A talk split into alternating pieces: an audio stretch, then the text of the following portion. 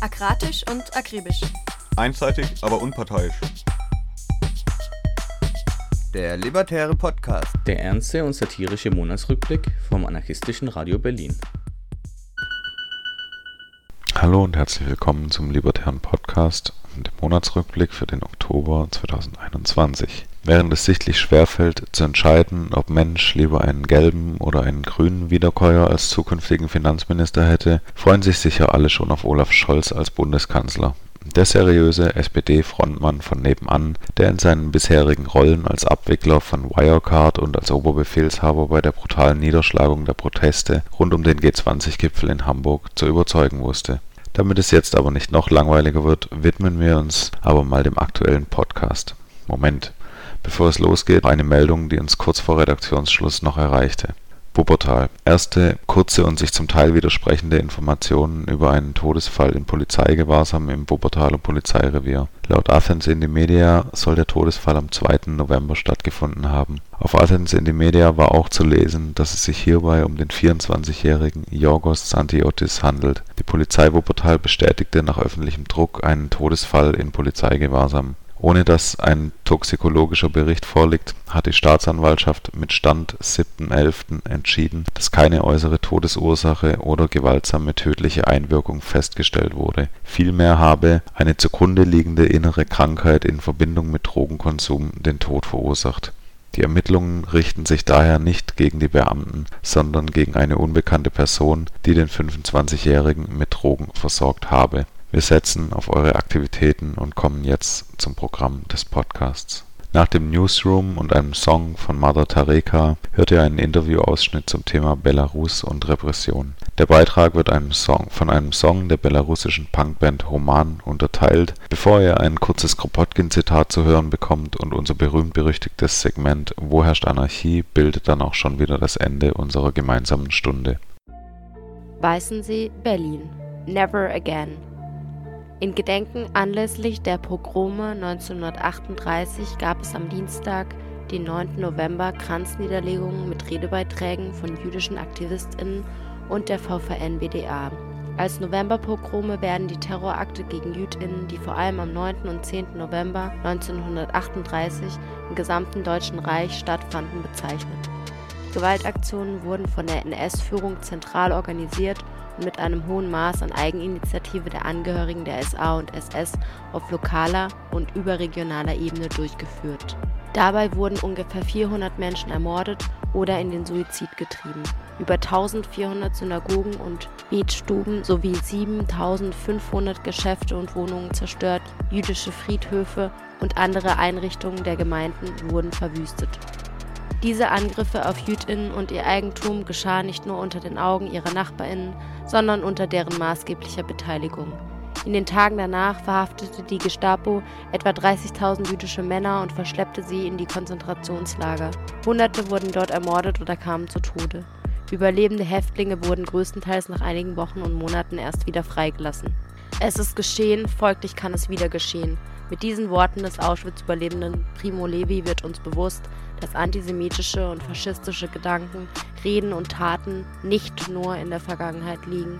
Gemeinsam stellen wir uns gegen das Erstarken rechter Kräfte hier vor Ort, in Weißensee, in Berlin, in Deutschland, in Europa und auf der ganzen Welt. Lasst uns darum die Pogrome von morgen schon heute verhindern, Antisemitismus und Rassismus bekämpfen.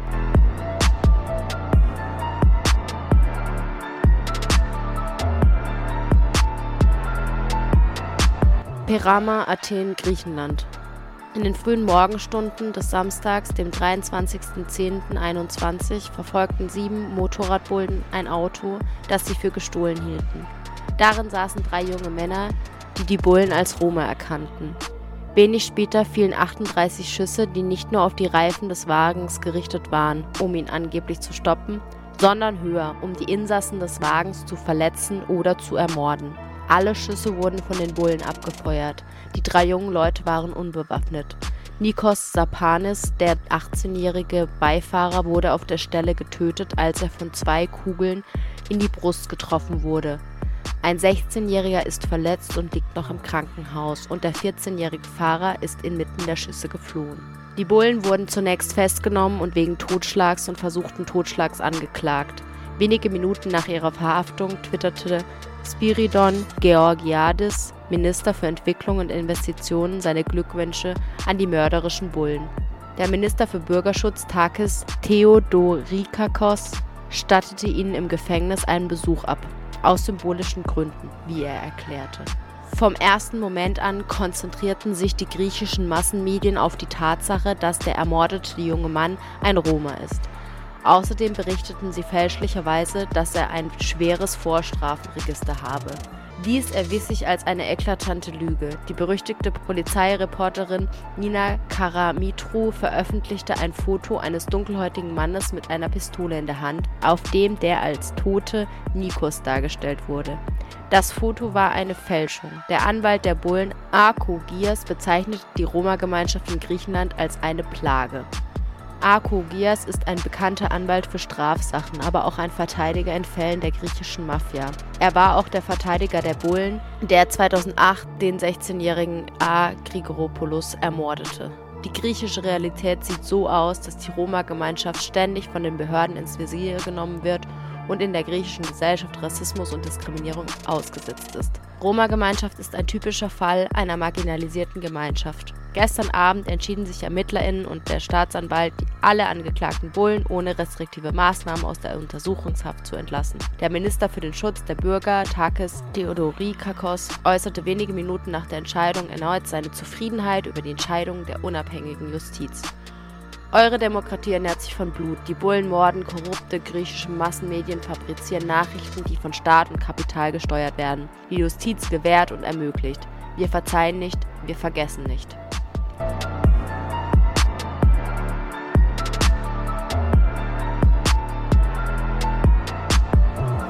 Hamburg, Mexico City, Yucatan. Am 30. Oktober 2021 fand in mehreren Städten und Regionen ein globaler Aktionstag gegen das Megaprojekt Tren Maya in Mexiko statt.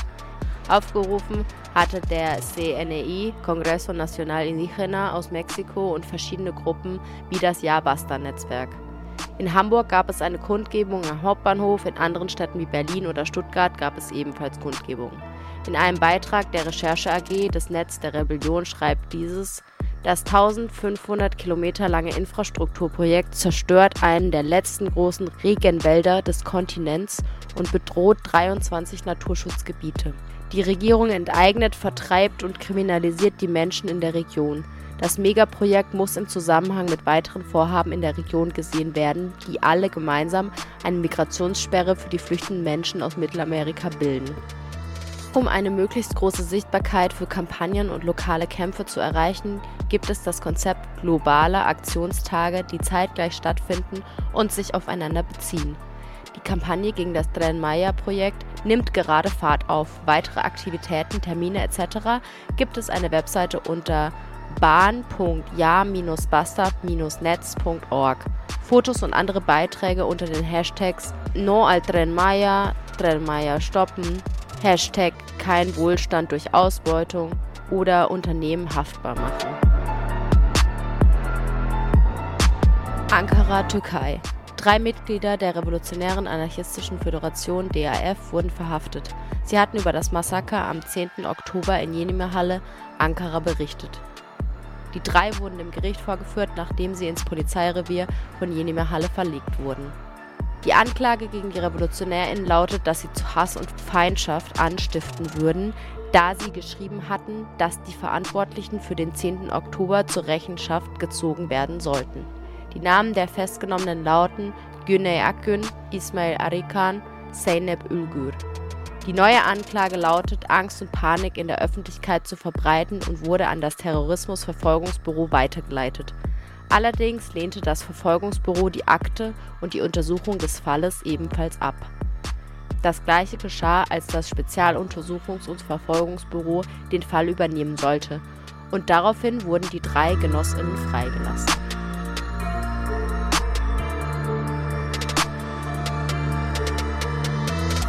Wuppertal-Osterholzwald.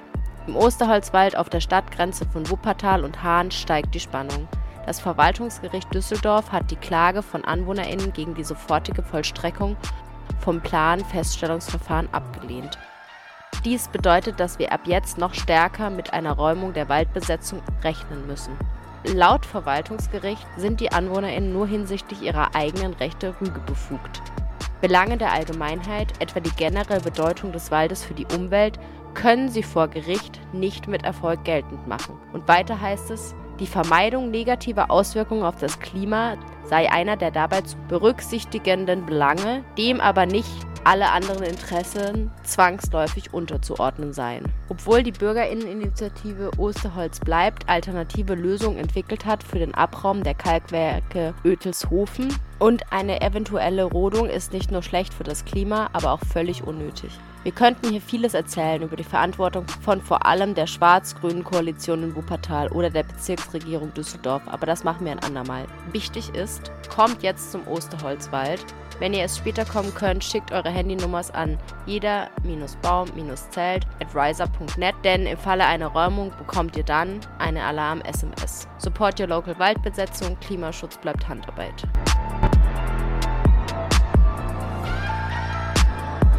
Dresden. Solidarität mit Lina ein Jahr nach ihrer Entführung durch die Bullen. 5. November 2020 wurde Lina von der Polizei entführt und in eine Untersuchungshaft gesperrt. Ihr wird die Bildung und Mitgliedschaft in einer kriminellen Vereinigung vorgeworfen. Ihre Kriminalisierung wird mit dem Paragraf 129 StGB begründet. Ein Paragraph, der ein Stützpfeiler der Aufstandsbekämpfungsmaßnahmen des deutschen Staates darstellt und in der Öffentlichkeit als Teil der Antiterrorgesetzgebung bekannt ist die aktuellen 129 Fälle eint, dass hier nicht nur Aktionen kriminalisiert werden, sondern auch politische Verbindungen, geteilte Ideen und Solidarität. So können Personen, die sich selber nicht als Gruppe definieren, durch den Staat in eine konstruierte Vereinigung gezwungen werden, nur weil sie politische Ideale teilen. Konstruierte Vereinigungen, die als Einfallstor für repressive Angriffe in die intimsten Lebensbereiche dienen, welche ein kollektives und individuelles Privatleben zerstören sollen. Eine Attacke gegen jene, die als Gefahr für den Status quo dastehen. Hausdurchsuchung, Telefonüberwachung, Observation, Untersuchungshaft. Welches Interesse hat der Staat am Privatleben einer Antifaschistin? Wohin gehen die ermittelten Informationen? Dies ist ein weiterer Fall, in dem der deutsche Staat und sein richtender Repressionsapparat klar zeigen, dass es innerhalb seiner Grenzen keinen Platz gibt für antiautoritäre Praxis, sei diese antifaschistisch, anarchistisch, militant oder aktionistisch, weiß oder migrantisch oder auch reformistisch. Denn die Zentralisierung der Autorität ist die Wurzel dieses kapitalistischen Monsters. Jede Idee oder politische Praxis, die sich dem richtenden Repressionsapparat entgegensetzt, wird automatisch kriminalisiert werden um durch die Dämonisierung derjenigen, die sich selbst organisieren und verteidigen, die Anwendung von Foltern in all ihren Formen gegen jene zu rechtfertigen, die auf verschiedenste Arten und Weisen dieses System der Ungleichheiten und Unterdrückung bekämpfen. Deswegen verstehen wir die Anwendung des Paragraphen 129 immer als strukturellen Angriff. Verfolgung, die sich als objektiv und gerecht verkleidet und die von sich sagt, sich gegen den Extremismus zu verteidigen. Aber wir wissen, dass Behörden, Polizei und Nazis zusammenarbeiten, um ein rassistisches Ideal der deutschen Nation zu erhalten. Wir fragen uns nicht, wo wart ihr in Hanau. Wir wissen, wo sie waren und wir wollen ihre Präsenz nicht, die heute als Soko-Links in Erscheinung tritt. Aus der tiefsten Ablehnung dieses Bündnisses speist sich unsere Solidarität als Feministin, Antikolonialistin. Linas Untersuchungshaft ist das Ergebnis einer jahrelangen Ausweitung dieses unersättlichen Monsters der richtenden Repression, dem es gelungen ist, seine Methoden gegen die verschiedenen Formen des Nicht-BürgerInnenseins zu legitimieren, MigrantInnen, RevolutionärInnen, FeministInnen und Antifaschistinnen. Dieses Verfahren geht uns alle an. Weg mit 129a. Im Schmerz und im Kampf erkennen wir uns kollektiv wieder, solidarisieren uns mit Lina, Schmerz darüber, weiterhin in einer Welt zu leben, die von Faschistinnen regiert wird, Schmerz über die Gleichgültigkeit gegenüber dieser Welt. Wir respektieren Lina für ihre Überzeugung als Antifaschistin, denn unser antikolonialer und antikapitalistischer Kampf kann nur mit einer klaren antifaschistischen Position existieren. Ein Angriff auf Lina ist ein Angriff auf uns alle. Freiheit für Lina, Freiheit für alle. Mehr Infos unter soli-antifa-ost.org.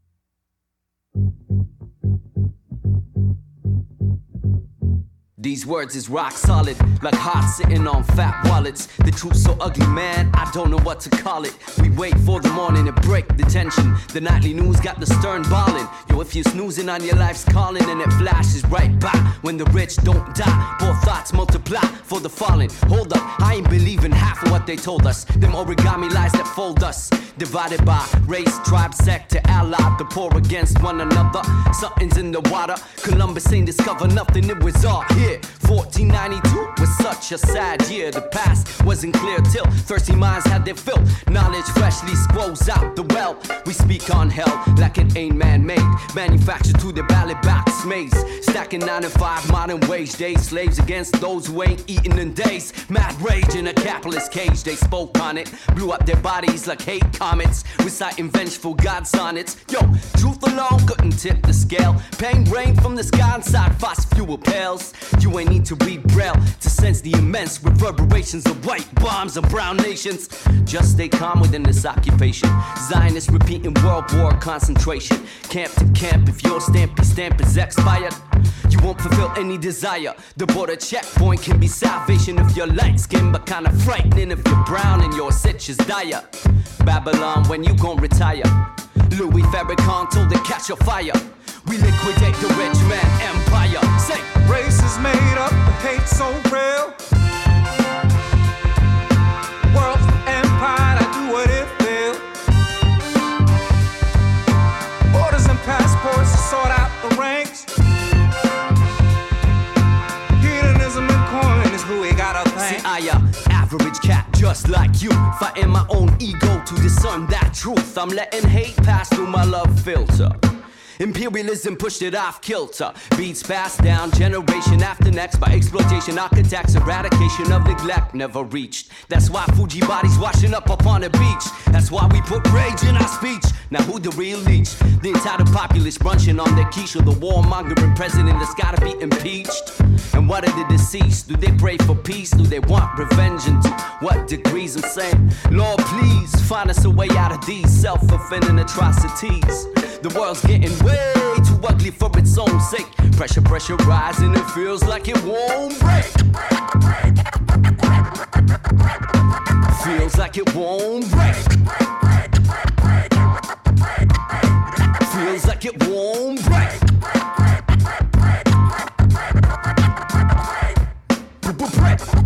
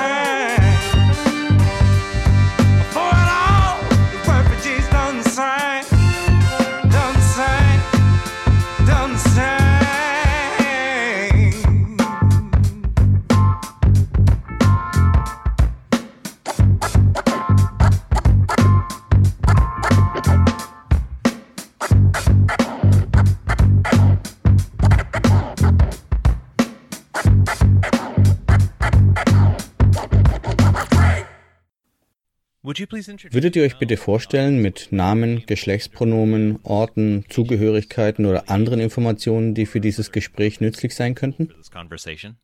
I might go first. I'm Maria. Vielleicht fange ich mal an. Ich bin Maria, sie ihr Pronomen und ich spreche hier im Namen des Anarchist Black Cross Belarus. Ich kann im Moment meinen Standort nicht preisgeben, außer dass ich zurzeit außerhalb des Landes bin.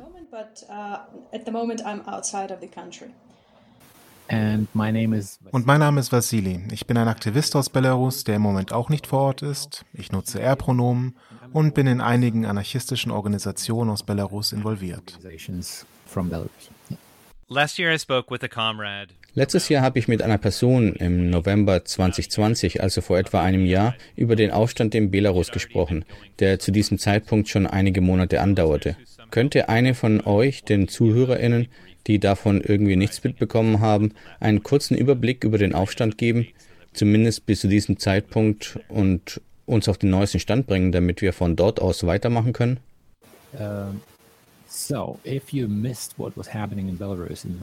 Also, falls ihr nicht mitbekommen habt, was 2020 in Belarus passiert ist.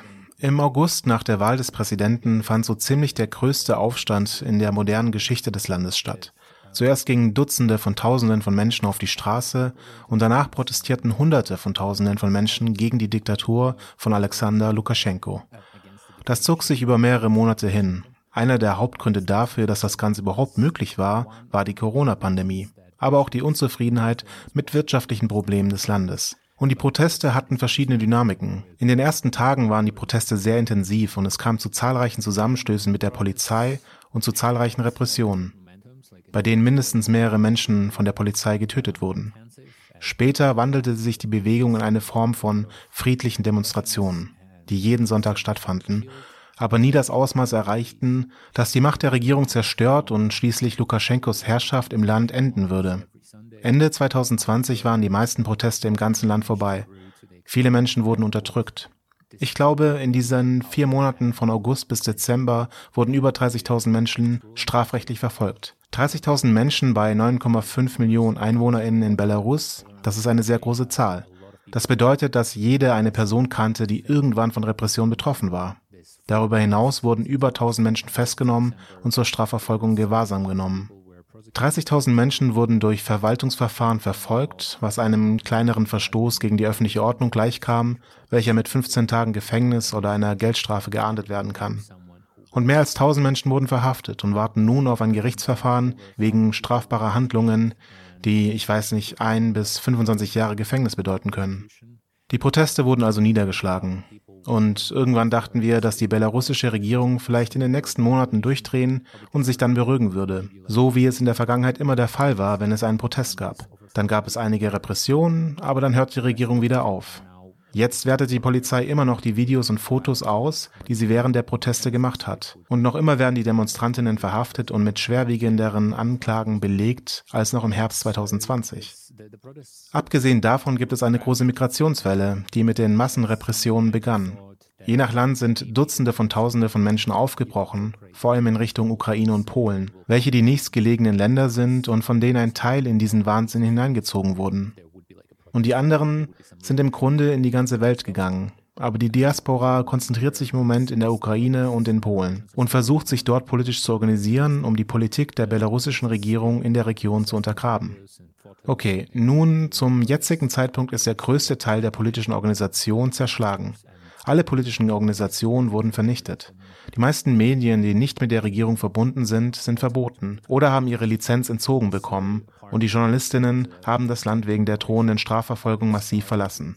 Auch die Menschenrechtsorganisationen verlassen massenhaft das Land. Und es gibt eine Reihe von Menschenrechtsverteidigerinnen, vor allem aus dem politischen Bereich, die im Gefängnis sitzen. Auch die meisten Nichtregierungsorganisationen, die nicht mit der belarussischen Regierung verbunden sind, wurden geschlossen. Und die Menschen, die für diese Organisation arbeiten, verlassen das Land. Auch unter Androhung von Strafverfolgung. Ja, es sieht also alles ziemlich düster aus.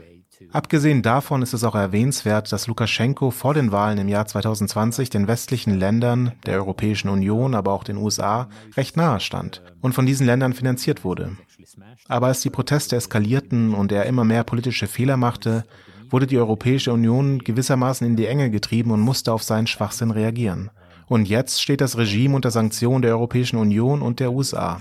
Und das hat Lukaschenko gezwungen, nach anderen Verbündeten zu suchen. Jetzt ist sein wichtigster Verbündeter Putin. Dem ist es ziemlich egal, wenn auf den Straßen Blut fließt, solange man ihm gegenüber loyal ist. Lukaschenkos Regime stützt sich jetzt also stark auf russische Unterstützung. Und das geschah auch schon in der Vergangenheit. Alles in allem konnte Lukaschenko immer schon nur überleben, weil Putin oder damals Jelzin ihn wirtschaftlich, aber auch politisch auf der großen politischen Bühne unterstützt haben. Because uh, Putin or Yeltsin back then were supporting him economically, but also politically on the bigger political arena. So Lukashenko's still in power. People are still having to go abroad. Ja, nun ist Lukaschenko immer noch an der Macht und die Menschen müssen immer noch ins Ausland fliehen und organisieren von dort weiterhin den Widerstand gegen das Regime. Wenn ihr, das ist jetzt vielleicht eine seltsame Art, das auszudrücken, aber in den USA ist es ein gängiger Ausdruck, jedenfalls im Englischen, nach meinem Verständnis und nachdem ich mit einigen Leuten aus Belarus gesprochen habe, erschienen Teile der Bewegung und des Aufstands beispiellos und unerwartet, wie zum Beispiel die Auseinandersetzungen mit der Polizei, die extreme Gewalt, die die Polizei und die Gefängnisse gegen Einzelpersonen ausübten, wenn sie sie festnahmen, von sexualisierter Gewalt bis hin zu buchstäblicher Folter. Ich denke, es wurden auch einige Menschen verschwinden gelassen, und das sind Dinge, welche die Polizei überall zu verschiedenen Zeiten macht, weil sie eben die Polizei ist. Aber hier gab es auch ein außergewöhnlich grausames Vorgehen. Der offensichtliche Versuch, so viele Menschen wie möglich mit Covid-19 zu infizieren, indem man sie mitten in einer Pandemie in Zellen gepfercht hat. Und es hat auch den Anschein, dass Teile der belarussischen Gesellschaft von einer Art Duldung des Regimes sich wegbewegt haben zu einer also es gab Fälle, in denen Polizistinnen ihren Dienst quittierten und Menschen die Wohnorte von Polizistinnen ansteuerten, um sie unter Druck zu setzen. Arbeiterinnen drohten mit Streiks. Das waren alles gewaltige Momente. Und ich glaube, der englische Begriff, auf den ich vorhin verwiesen habe, heißt Postmortem. Also welche Lehren zieht ihr aus all dem? Was hat funktioniert, was hat nicht funktioniert und warum konnte sich die Regierung an der Macht halten? Why the administration has continued to be able to stay in power my idea is that actually this it went the way it was ich denke, dass die Dinge eigentlich so gelaufen sind, wie sie hätten laufen sollen, sozusagen.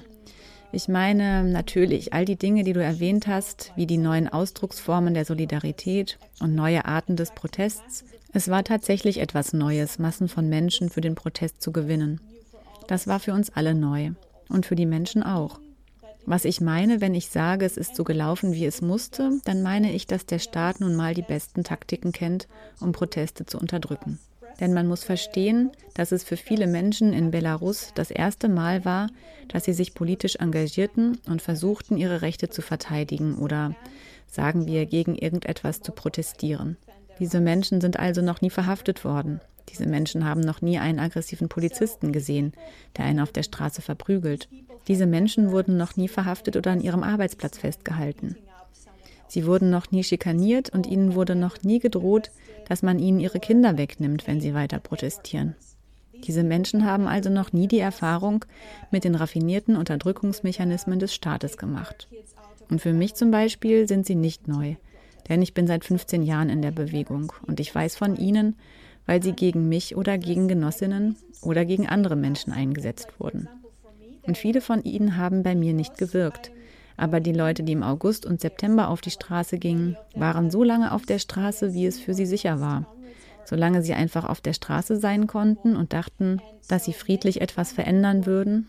Und hier stellt sich auch die Frage nach der fehlenden politischen Analyse oder der politischen Geschichte von, sagen wir mal, Revolutionen oder erfolgreichen Protesten oder Staatsstreichen und so weiter. Die Leute haben also wirklich gedacht und geglaubt, dass Lukaschenko einfach gehen wird, wenn sie noch eine Zeit lang auf den Straßen bleiben.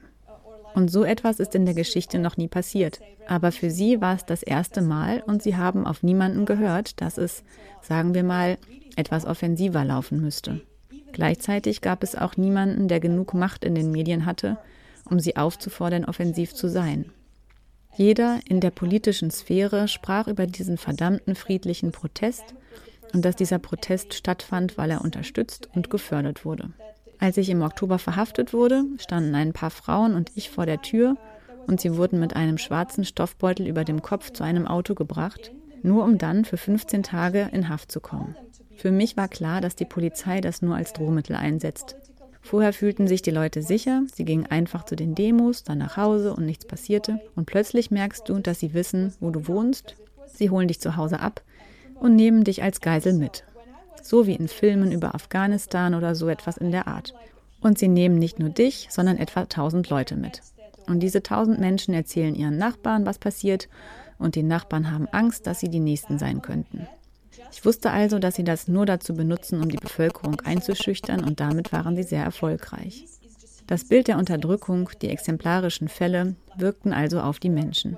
Und viele Leute sind einfach von der Straße weggegangen, als sie merkten, dass sie keine Bilder von sich bei friedlichen Protesten auf Instagram posten können, weil die Polizei jetzt die Instagram-Bilder ansieht und die Leute überprüft. Ja, also im Grunde waren die Leute ziemlich aktiv, solange sie das Gefühl hatten, dass sie von anderen unterstützt werden. In den ersten Tagen haben, wie du schon gesagt hast, viele Leute bei den staatlichen Stellen gekündigt, bei der Polizei, beim staatlichen Fernsehen, Sportlerinnen, die von Lukaschenko unterstützt werden und so weiter und so fort. Solange die Leute also sahen, dass alle anderen das machen, taten sie es auch. Und sie sahen auch eine Menge Solidarität. Aber als sie dann gesehen haben, dass es eigentlich niemand mehr tut und es im Grunde nur noch um dich gegen das System geht oder um dich und ein paar andere verrückte Leute wie dich, die immer noch mutig genug sind, sich zu zeigen, da haben die Leute angefangen zu begreifen, hey, ich ruiniere mir hier nur mein Leben. Und auch die Solidaritätsstrukturen wurden zerschlagen. Denn es wurden spezielle Solidaritätsstrukturen außerhalb des Landes eingerichtet. Soweit ich weiß, sammelten die etwa 8 Millionen Dollar von allen möglichen Unternehmen und Einzelpersonen. Sie versprachen also im Grunde, dass die Menschen das bekommen werden. Wenn du Repression erfährst, bekommst du es auf jeden Fall. Wenn du entlassen wirst, bekommst du Geld oder ein Gehalt, etwa in drei Monaten oder so. Und anfangs hat es funktioniert, aber dann konnten auch diese Solidaritätsstrukturen nicht mehr so viele Anträge bearbeiten. So kam es, dass die Leute, die entlassen wurden, in zwei Monaten keine Unterstützung bekamen. Und das sind Leute mit Familien. Und dann reden natürlich alle darüber, wenn sie sich austauschen okay, diese Solidarität ist einfach ein Mist. Ich habe um das Geld gebeten, aber sie prüfen es nur und ich warte schon seit Ewigkeiten. Ich werde verhaftet, ich bitte um die Anwaltskosten und sie prüfen es seit Ewigkeiten. Und meine Mutter braucht das Geld, um das Essenpaket heute ins Gefängnis zu bringen.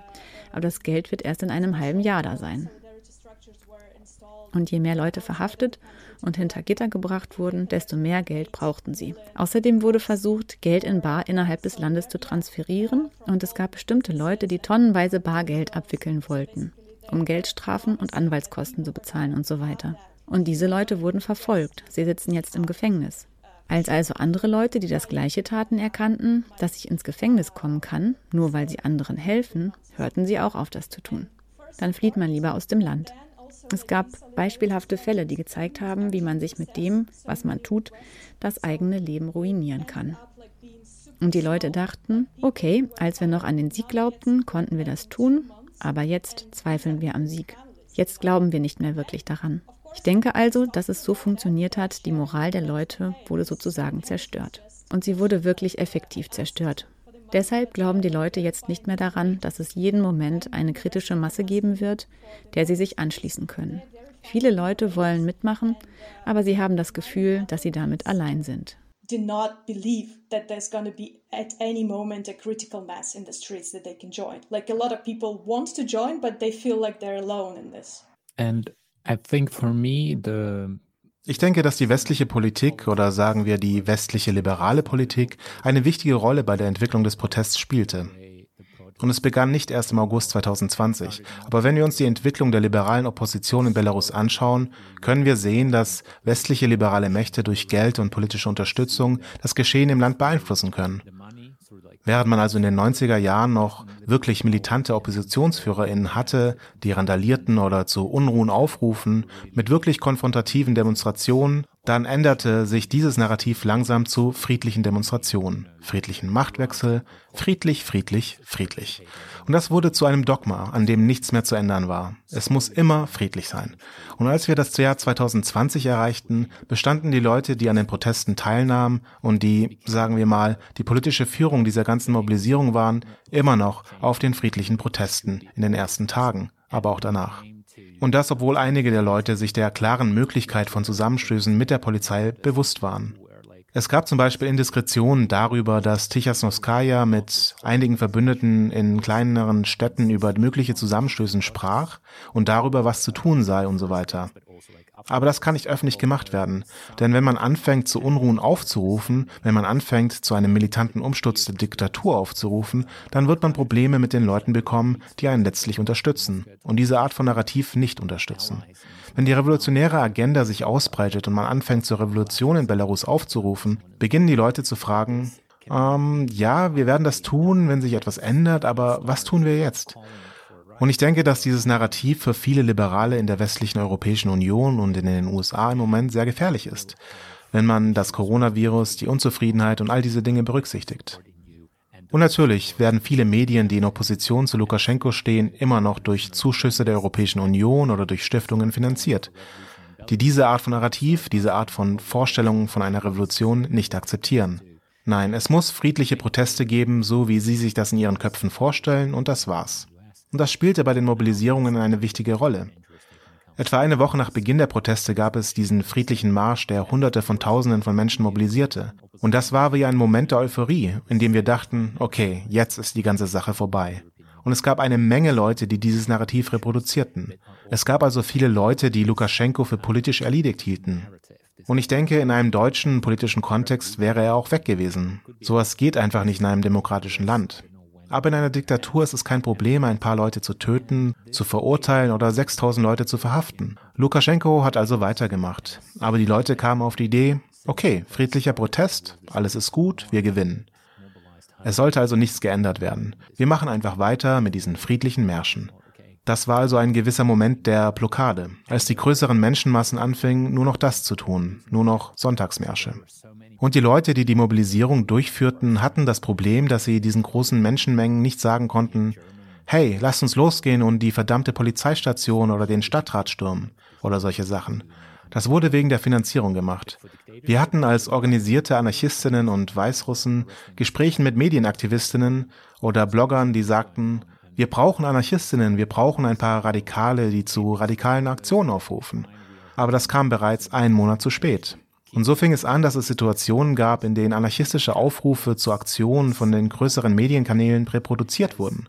Aber da war es schon zu spät, weil die Repression so stark war, dass es keine gesellschaftlichen Kräfte mehr gab, die etwas bewirken konnten, abgesehen von diesen Sonntagsdemonstrationen.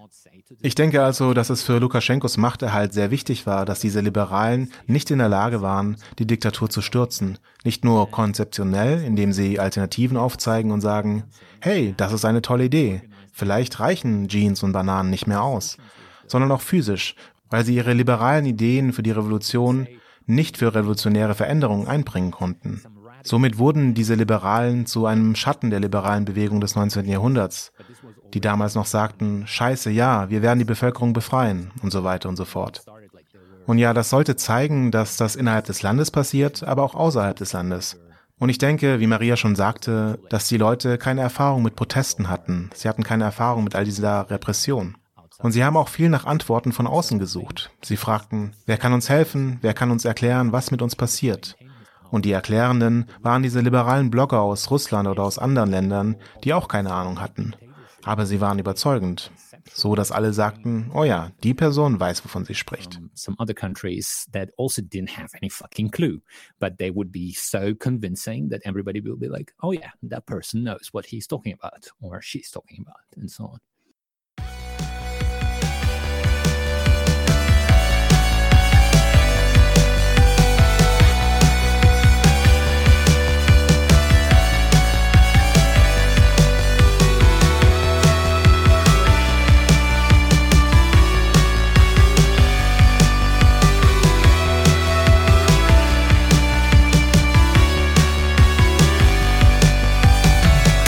że mnie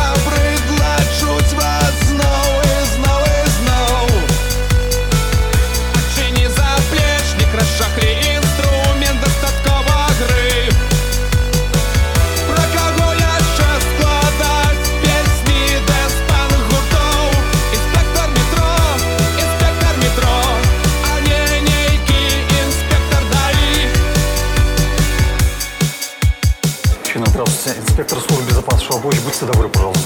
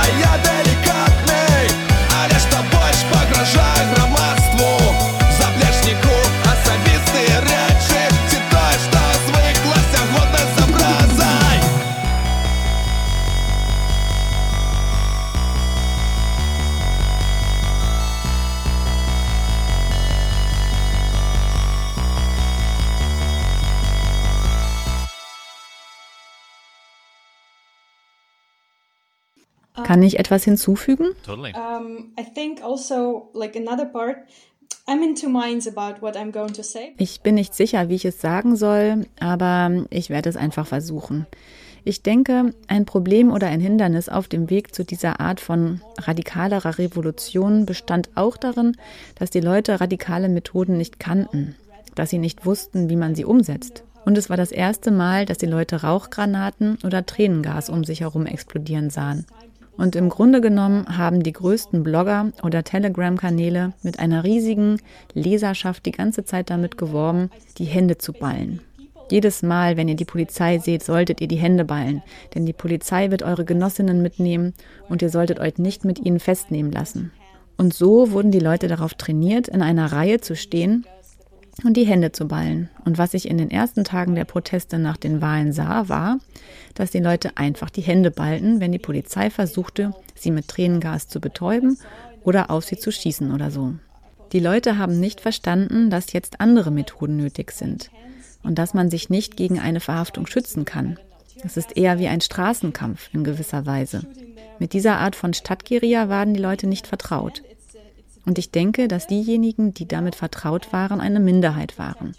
Nämlich Leute, die entweder an Demonstrationen in Europa teilgenommen haben, wie zum Beispiel Fußballhooligans oder AnarchistInnen und vielleicht Leute, die das vorher nur in den Medien gesehen haben. Sie wussten also in etwa, wie das aussehen sollte, aber nicht wirklich, was genau sie damit erreichen müssen. Zum Beispiel, wie die Strategie in Bezug auf die Polizei aussehen sollte. Und ich denke, das ist eine Sache. Die Leute haben das nicht wirklich verstanden. Sie wollten einen Ort einnehmen, aber warum? Sie waren sich nicht im Klaren darüber, ob sie Polizei wegschieben wollten oder ob sie der Polizei gegenüber beleidigend sein wollten. Sie wollten einfach nur an einem Ort sein und das war's. Und das führt nicht wirklich zu Veränderungen. Die Stadt ist für eine gewisse Zeit lahmgelegt, aber es führt nicht wirklich zu einem Staatsstreich. Andererseits haben, wie du erwähnt hast, die Blogger die Leute dazu aufgerufen, die Häuser von Polizistinnen zu stürmen und ihre Autos zu zerstören. Und das ist es, was die Leute getan haben. Sie gingen unvermummt dorthin, ohne Rücksicht auf die Überwachungskameras, ohne Rücksicht darauf, dass dort bereits andere Polizistinnen auf sie warteten, weil sie mit Angriffen rechneten. Die Leute haben also wirklich dumme Dinge getan, ohne über Sicherheitskultur im Zusammenhang mit radikalen oder direkten Aktionen nachzudenken. Sie hätten es wissen müssen. Aber die Blogger kümmerten sich nicht darum. Sie riefen die Leute einfach auf, etwas wirklich Dummes zu tun. Naja, vielleicht etwas irgendwo Kluges zu tun, aber man muss bei direkten Aktionen in allen Aspekten klug vorgehen. Und die Leute haben es einfach getan, weil sie sehr emotional waren. Und dann wurden sie ins Gefängnis gesteckt. Da haben sie gemerkt, dass es eigentlich keine Solidarität gibt, weil alle Menschenrechtsorganisationen nur die friedlichen Demonstrationen unterstützen und die politischen Gefangenen nicht anerkennen, zumindest diejenigen nicht, die Autos von Polizistinnen oder Polizisten selbst angreifen. Das war also ein echter Widerspruch. Denn auf der einen Seite bekommen die Leute viele Informationen darüber, dass sie offensiver sein sollten, aber es wurde ihnen nicht erklärt, wie genau. Und sie erhielten danach keine Unterstützung. Ich glaube, das war auch der größte Fehler, den viele Menschen gemacht haben, als die von Vasili erwähnte Änderung des Narrativs eintrat, diesem friedlichen Narrativ. Viele radikale Gruppen verließen die Straßen, weil es keinen Platz mehr für sie gab. Diese Gruppen wussten, dass sie in ihren Vierteln bleiben mussten, zusammen mit Leuten, die sie kennen, anstatt sich auf einem Sonntagsmarsch oder ähnlichem zu zeigen. Also war dieses Publikum irgendwie verloren oder es wartete auf eine Aktion, einen guten Moment, um sich anzuschließen. Und ein weiteres Problem war, dass es zur gleichen Zeit eine Spaltung zwischen radikalen und friedlichen Menschen gab. Und die Radikalen oder Leute, die sie einfach nur benutzen wollten, begannen, sich online in offenen Chats zu organisieren. Sie gründeten Chats und schrieben, ich will Polizeiautos auf der Straße zertrümmern oder was auch immer. Sie diskutierten einfach online darüber, ohne ihre Konten wirklich zu schützen. Es war wirklich einfach, die Leute hinter diesen Accounts zu identifizieren. Und das war es, was die Polizei tat. Sie identifizierten also eine Reihe von Teilnehmerinnen an diesen Chats und bestrafte sie einfach. Oder sie versuchten, sie zu Aktionen anzustiften und nahmen sie dann fest. Im Grunde genommen haben also Leute, die radikal sein wollten, wirklich dumme Sachen gemacht. Und natürlich versuchten Anarchistinnen, dieses Narrativ zu ändern, versuchten zu erklären, dass man eine direkte Aktion nur mit einer Person machen sollte, die man wirklich kennt. Nicht nur mit dem Nachbarn, den man zum ersten Mal gesehen hat oder nicht mit Personen aus dem Internet. Aber die Anarchistinnen hatten nicht die nötige Reichweite. Sie konnten die Botschaft nicht weit genug verbreiten. Ich glaube, das war auch etwas, das die Leute gesehen haben. Okay, ich bin friedlich, aber vielleicht würde ich gerne mehr machen oder eine andere Taktik anwenden, aber ich weiß nicht wie. Ich weiß nicht mit wem, weil diese Verbindungen nicht aufgebaut sind. Ich kenne einige Nachbarinnen, die protestieren, aber ich bin mir nicht sicher, ob sie dazu bereit wären. Und ich sehe, was mit Leuten passiert, die es versuchen. Entweder werden sie von den Bullen geschnappt oder ich weiß nicht. Aber gleichzeitig bin ich, wie gesagt, zwiegespalten, weil ich nicht glaube, dass Revolutionen vorbereitet werden sollten und dass 100.000 Leute wirklich gut in Sicherheitskultur und direkten Aktionen sein müssen. Denn normalerweise finden erfolgreiche Proteste überall dort statt, wo die Menschen emotional und wütend genug sind, um einfach loszugehen und alles zu zerschlagen. Und natürlich wussten die Leute im arabischen Frühling auch nicht, wie sie es anstellen sollten. Aber irgendwie hat es in einigen Fällen funktioniert. Was ich damit sagen will, ist, dass das ein echtes Hindernis war. Aber ich bin mir nicht sicher, ob man das einfach so lernen kann und es dann erfolgreich sein wird. Nein. Sure.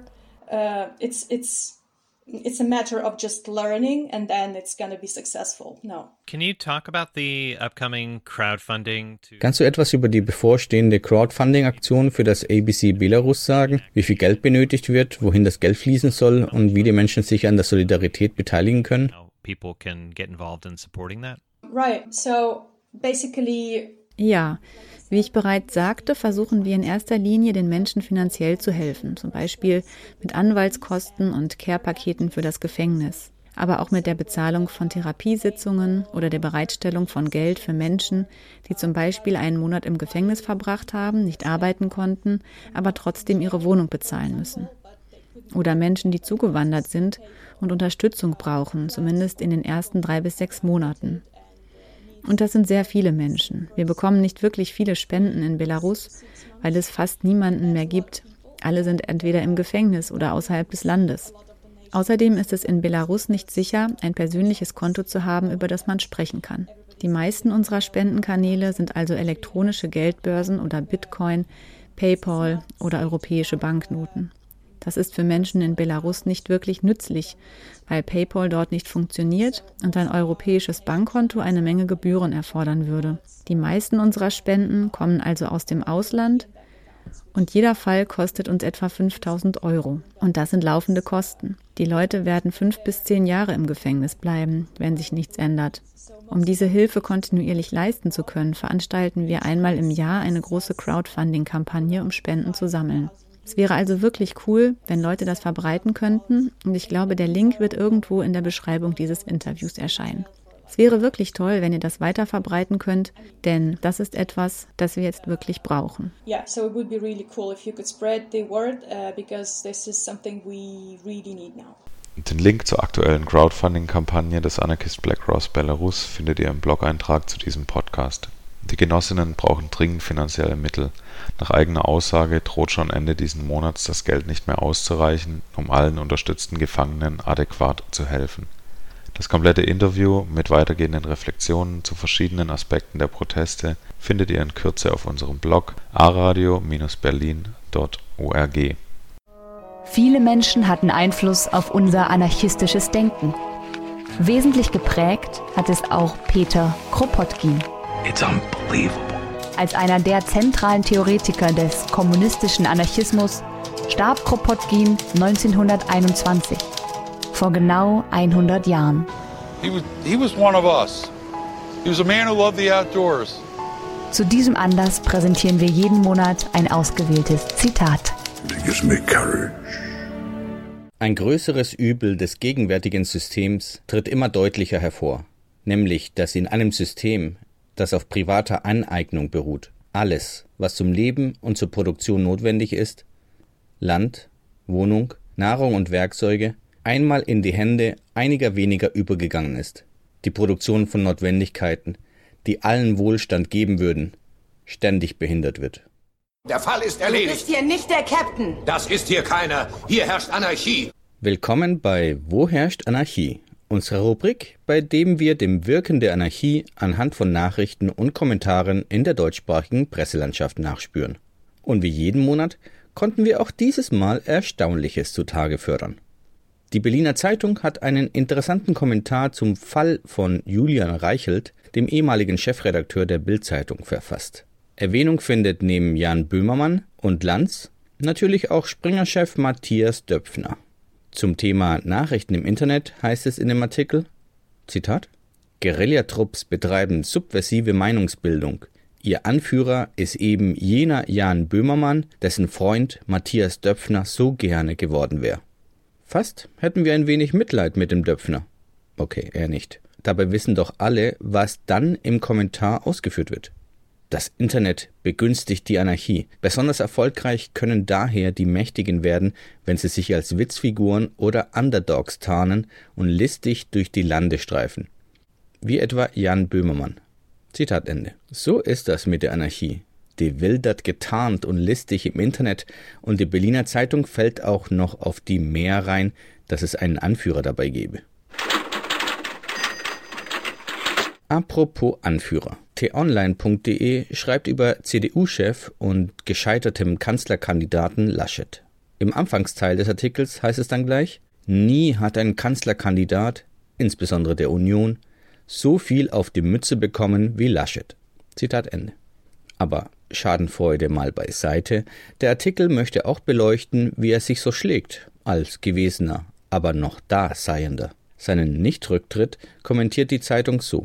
Zumindest herrscht erst einmal keine völlige Anarchie in der CDU. Zitat Ende. Das lässt sich natürlich auf zweierlei Weise lesen. Wie die Zeitung es wohl meint? Laschet hat es geschafft zu verhindern, dass die Anarchie richtig Einzug hält in der CDU. Oder, wie wir es auffassen, die Anarchie hat Einzug gehalten, sogar in der CDU. Zur vollständigen Durchsetzung und der logischen Auflösung des Ladens, denn Parlamentarismus bringt schließlich nichts, dauert es aber noch ein wenig, Wir bleiben dran. Wo wir schon bei humorlosen Gesellen sind. Also das heißt jenseits etwaiger Lachsalben im Überschwemmungsgebiet natürlich. Auch die Abendzeitung aus München hat was zur Anarchie zu berichten. Es geht um Wagner und eine seiner Opern. Und ja, das klingt erstmal nicht besonders witzig. Jedenfalls wird in seiner Oper Das Liebesverbot die Liebe verboten. Und die Zeitung schreibt dazu, in einem fiktiven Sizilien herrscht Anarchie. Ein humorloser Statthalter aus Deutschland soll für Ordnung sorgen. Er spricht nicht nur ein Liebesverbot aus, sondern untersagt jede Form von Volksfesten oder öffentlichen Versammlungen. Auch Körperkontakt und Alkohol sind untersagt. Aber klar, das hält nicht lange. Wäre auch noch schöner, wenn sich die Anarchie eine derartige Gängelung gefallen ließe. Denn am Ende, und so beschreibt Wikipedia den Schluss des Stücks, fordert das Volk die Aufhebung des Karnevalverbots. Aus dem Liebesverbot wird eine Liebesrevolution. Und das ist ganz nach unserem Geschmack. Einen spannenden Artikel fanden wir bei computer-automation.de. Konkret geht es um ein Modell der Hewlett Packard Enterprise, dem HPE Reifegradmodell. Dieser bewertet den Datenwertschöpfungsreifegrad einer Organisation anhand von sechs Dimensionen. So heißt es in dem Artikel. Die höchste Stufe 5 heißt Datenökonomie. Auf dieser Stufe gibt es eine einheitliche Datenbewirtschaftung über interne Geschäftsbereiche und externe Ökosysteme hinweg und das Unternehmen setzt Daten effektiv für die Wertschöpfung ein. Zitat Ende. Kurzum, solche Unternehmen sind bereits darauf optimiert, unsere Daten abzugreifen und sie entweder teuer zu verkaufen oder profitabel in interne Berechnungen einzusetzen, wie sie uns nämlich besser Dinge verkaufen können. Aber wo es eine höchste Stufe gibt, da gibt es natürlich auch Schattenseiten. Zitat Die unterste Reifegradstufe 1 wird Datenanarchie genannt. Hier bewirtschaften Geschäftsbereiche ihre Datenbestände isoliert voneinander und werten die Daten kaum systematisch aus. Zitat Ende. Aha, Anarchie ist also, wenn auf Datenschutz geachtet wird und unsere Daten nicht zu kapitalistischen Zwecken missbraucht werden. Gut erkannt, HPE.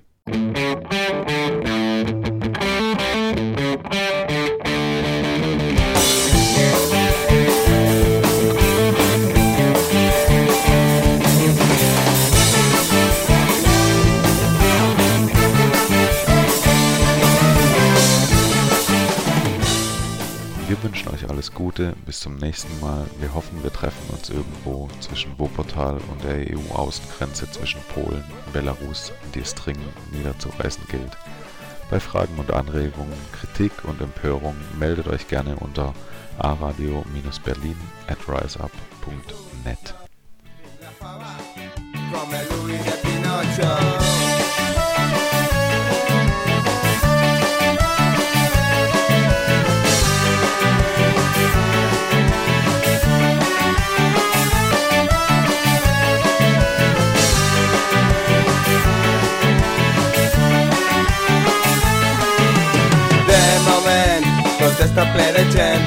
per les parets, onades de xoc contra el vent. Encara no tinc cara, tinc la testa, i està per a la festa.